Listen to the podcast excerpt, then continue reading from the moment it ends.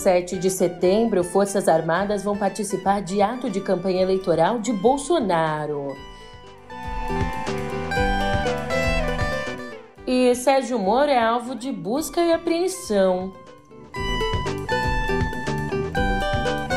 Por fim, derrota do governo chileno, população rejeita a nova constituição com viés de esquerda. Ótimo dia, uma ótima tarde, uma ótima noite para você. Eu sou a Julia Keck e vem cá, como é que você tá, hein? Hoje é segunda-feira, dia 5, que honra dividir mais uma semana com você. Aliás, uma semana que vai ser a semana. Tem muito chão pela frente e, pelo visto, também tem muita dor de cabeça.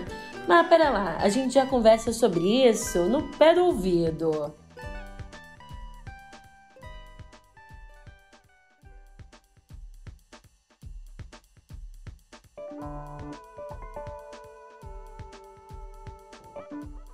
Pois é, as Forças Armadas vão sim participar do ato de campanha eleitoral do presidente Jair Bolsonaro, programado para acontecer na próxima quarta-feira, dia 7 de setembro, ali na Orla do Rio. A Marinha vai organizar uma parada naval, a Força Aérea vai exibir a Esquadrilha da Fumaça e os canhões do Forte de Copacabana vão fazer uma saudação. É, tirando ainda mais proveito da confusão com o bicentenário da independência, o ato eleitoral ainda vai contar com uma exibição de paraquedistas do Exército e da Aeronáutica, além de bandas militares. Para você entender, tradicionalmente os presidentes só participam da parada militar em Brasília, ou seja, Bolsonaro é o primeiro a misturar uma ação eleitoral. Inclusive, diante desse circo armado, na última sexta, o Ministério Público Federal enviou pedidos aos comandos militar do leste, do 1 Distrito Naval e do 3 Aéreo Regional para que eles informem que providências vão tomar para impedir que a festa se confunda com uma ação político-partidária. Como você pode imaginar, ainda não houve resposta. Enquanto isso, nos grupos de WhatsApp e Telegram, os boatos de que existem planos de tentativa de assassinato de Bolsonaro e da cassação da chapa dele circulam em quantidade. É óbvio, são todas notícias falsas. Só que o objetivo é mobilizar a militância a comparecer para demonstrar força nos atos do Dia da Independência. E esse movimento se repete entre youtubers bolsonaristas que disseminam discursos golpistas e, com apoio de lideranças evangélicas e do agronegócio, se articulam para financiar as ações do 7 de setembro. Como bem diz Celso Rocha de Barros, aspas, ainda não se sabe o quanto o ato de quarta será comício e o quanto será uma tentativa de golpe. Só se sabe que será uma mistura dos dois e que crimes, sim, serão cometidos. Golpe de Estado é proibido, usar as Forças Armadas em comício também. Não é fácil tentar um golpe de Estado e fazer uma campanha eleitoral ao mesmo tempo. Todas as pesquisas mostram que o eleitorado em geral não quer um golpe, quer é comida. Fecha aspas.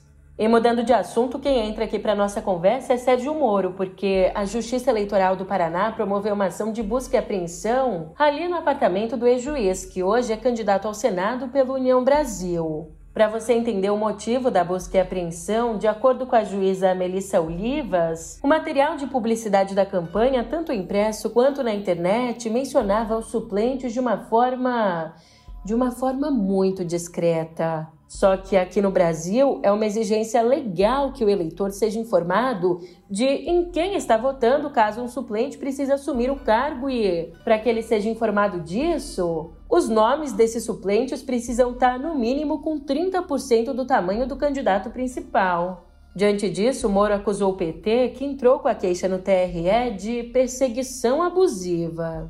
E, inegavelmente, quem traz um ponto sobre o juiz Sérgio Moro é Hélio Gaspari. Ele traz esse ponto ao afirmar que Moro diz que deixou o partido Podemos porque pretendia auditar suas contas e a proposta não andou. Vá lá! O partido rebateu, mostrando as notas fiscais que ele apresentou, pedindo um reembolso de 45 mil. Nos pedidos de reembolso listava a compra de roupas, inclusive bermudas, além de uma despesa com alfaiate. Ai, ai, se ele tivesse achado notas fiscais desse tipo no sítio de Atibaia, pobre Lula.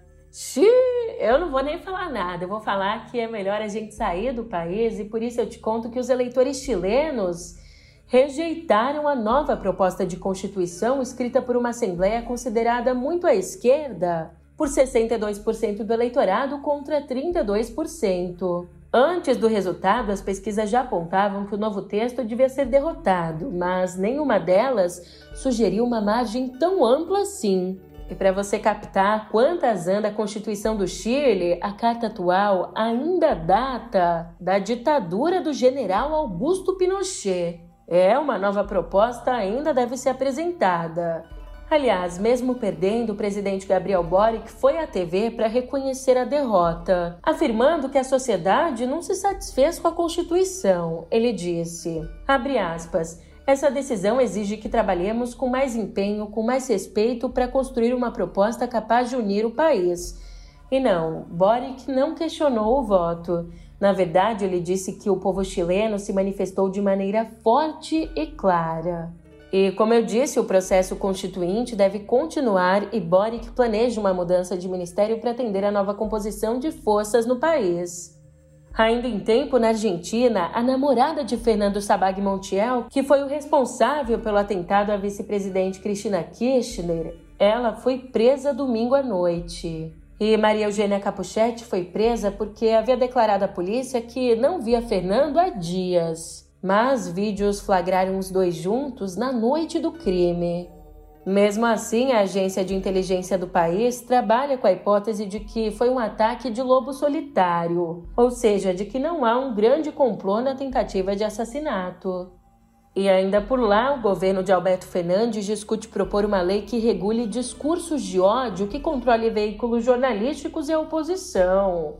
Pois é, na Casa Rosada e entre parlamentares, cita-se o exemplo da lei do ódio outorgada na Venezuela pelo governo Nicolás Maduro, tratada lá como censura.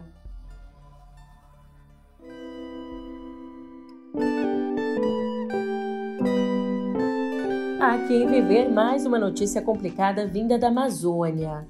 Só nos três primeiros dias desse mês de setembro, a Amazônia já registrou metade dos focos de incêndio que teve no mesmo mês inteiro no ano passado. Dados do INPE mostram que houve 8.740 pontos de calor até esse sábado, contra 16.742 em setembro todo no ano passado. Ainda imagens de satélite indicam que os estados do Amazonas, Pará, Mato Grosso e Rondônia, além de quase todo o Acre, apresentam uma mancha gigante de CO2 na região. E vem cá, se ainda tá achando pouco? Pois saiba você que agosto já tinha sido o mês com mais queimadas em 12 anos e o pior do governo Bolsonaro, com mais de 33 mil focos de incêndio. Aliás, a marca também superou, é claro, os 30.900 contabilizados lá em 2019, quando o número chamou a atenção de todo mundo e gerou uma série de reações por diferentes governos e entidades internacionais. E é claro que por aqui a gente sempre tem espaço para dados, dados, dados e mais dados.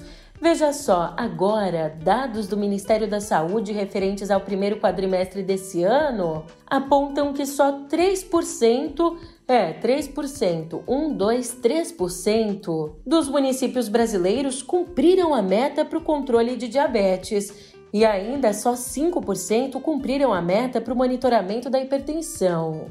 É, nesses casos, 15,8% dos diabéticos fizeram ali o exame de hemoglobina glicada pelo menos uma vez no ano, e 22% dos hipertensos aferiram a pressão arterial a cada seis meses sendo que o objetivo era de 50% dos pacientes para cada caso.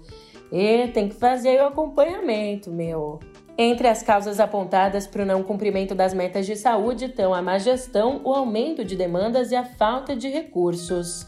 E para você entender, ao não cumprir essas metas, os municípios perdem recursos liberados pelo Ministério da Saúde, podendo prejudicar ainda mais a oferta de serviços. É, bicho, é coisa de outro mundo. Falando em coisa de outro mundo, pelo menos uma tentativa de sair do planeta Terra.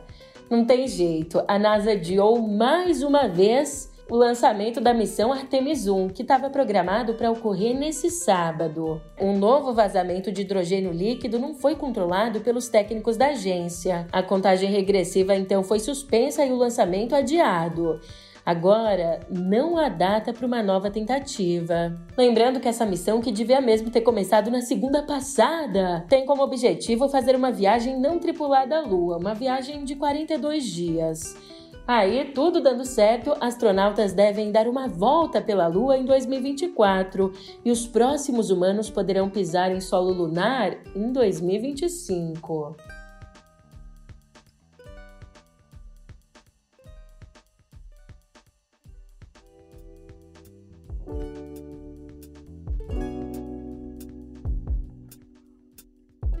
E é claro que a gente conversa sobre o Rock in Rio.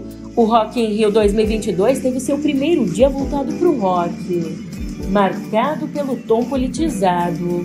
Gritos do público contra Bolsonaro foram ouvidos durante o show do Sepultura, que se apresentou com a Orquestra Sinfônica Brasileira. Aliás, os gritos também foram ouvidos durante o show da banda punk Ratos de Porão, que ainda fez uma homenagem ao MST com a bandeira do movimento ali no palco.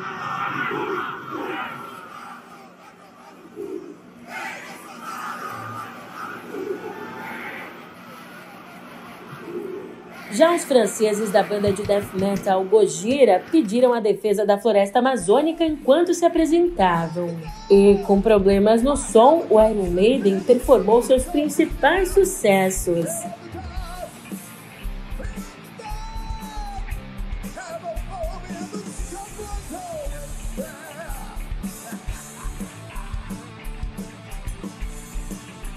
Já no sábado foi o dia de estilos mais populares subirem ao palco, como rap, funk e eletrônica.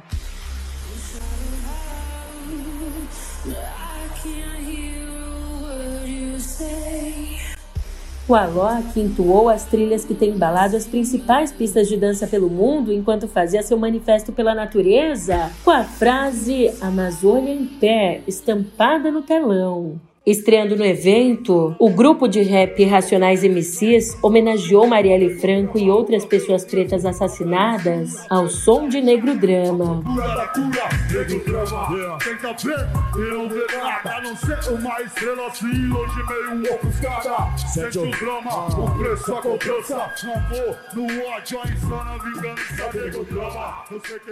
E um dos destaques do sábado foi o cantor Post Malone, que animou o público com o hit Rockstar também caiu nas escadas do palco, chamou um fã da plateia para tocar e tudo isso antes de quebrar um violão no palco principal do evento.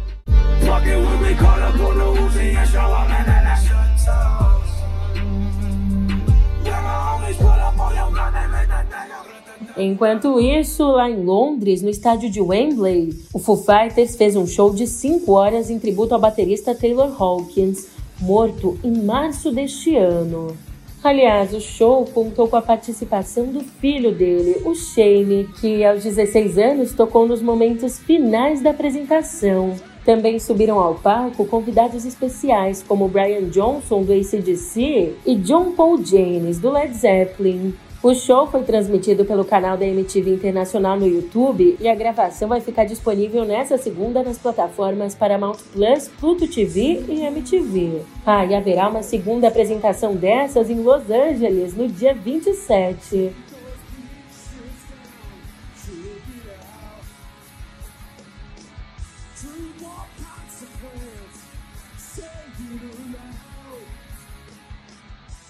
E mais uma informação nesse sábado: o ex-presidente americano Barack Obama ganhou o prêmio Emmy pela narração da série documental Os Parques Nacionais Mais Fascinantes do Mundo. Obama já tinha ganhado dois Emmys pelas versões em áudio de seus livros. Ele e a esposa Michelle Obama escreveram livros best-sellers e criaram uma produtora que mantém um contrato milionário com a Netflix.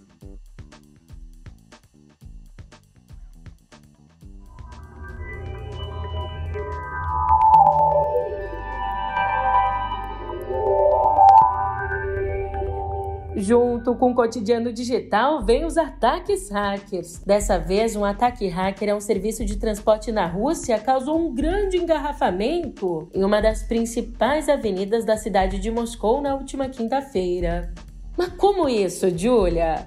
O grupo Anonymous, que reivindicou o ataque, invadiu os sistemas da plataforma Yandex Taxi e vários motoristas do aplicativo receberam uma solicitação para corrida na mesma região. Aí a região de Philly foi afetada e o congestionamento teria durado mais ou menos 40 minutos. E vale pontuar que Moscou já é uma das cidades com mais engarrafamentos do mundo, ficando atrás só de Istambul, na Turquia. Aliás, lá no início da invasão à Ucrânia, o grupo Anonymous declarou guerra cibernética ao presidente Vladimir Putin e então vem realizando vários ataques hackers contra canais de TV locais e sites do governo russo. E bem, outro ataque expôs informações pessoais de clientes da Samsung nos Estados Unidos. A companhia informou que sofreu uma violação de segurança digital no fim de julho, na qual foram vazados nomes, contatos e detalhes demográficos, data de nascimento e registro de produtos. Mas a Samsung não informou quantos clientes foram afetados. E por fim, você fica sabendo aqui que a Meta anunciou também na sexta uma parceria para que a Qualcomm produza chips que serão usados nos óculos de realidade virtual da empresa. Conhecido até o momento como Meta Quest Pro, o próximo headset premium da Meta teve o lançamento confirmado para outubro e faz parte aí dos planos para o metaverso da companhia.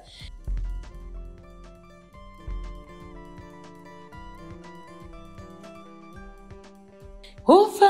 E assim termina a nossa segunda. E você já sabe, já já a gente se encontra por aqui. Até lá!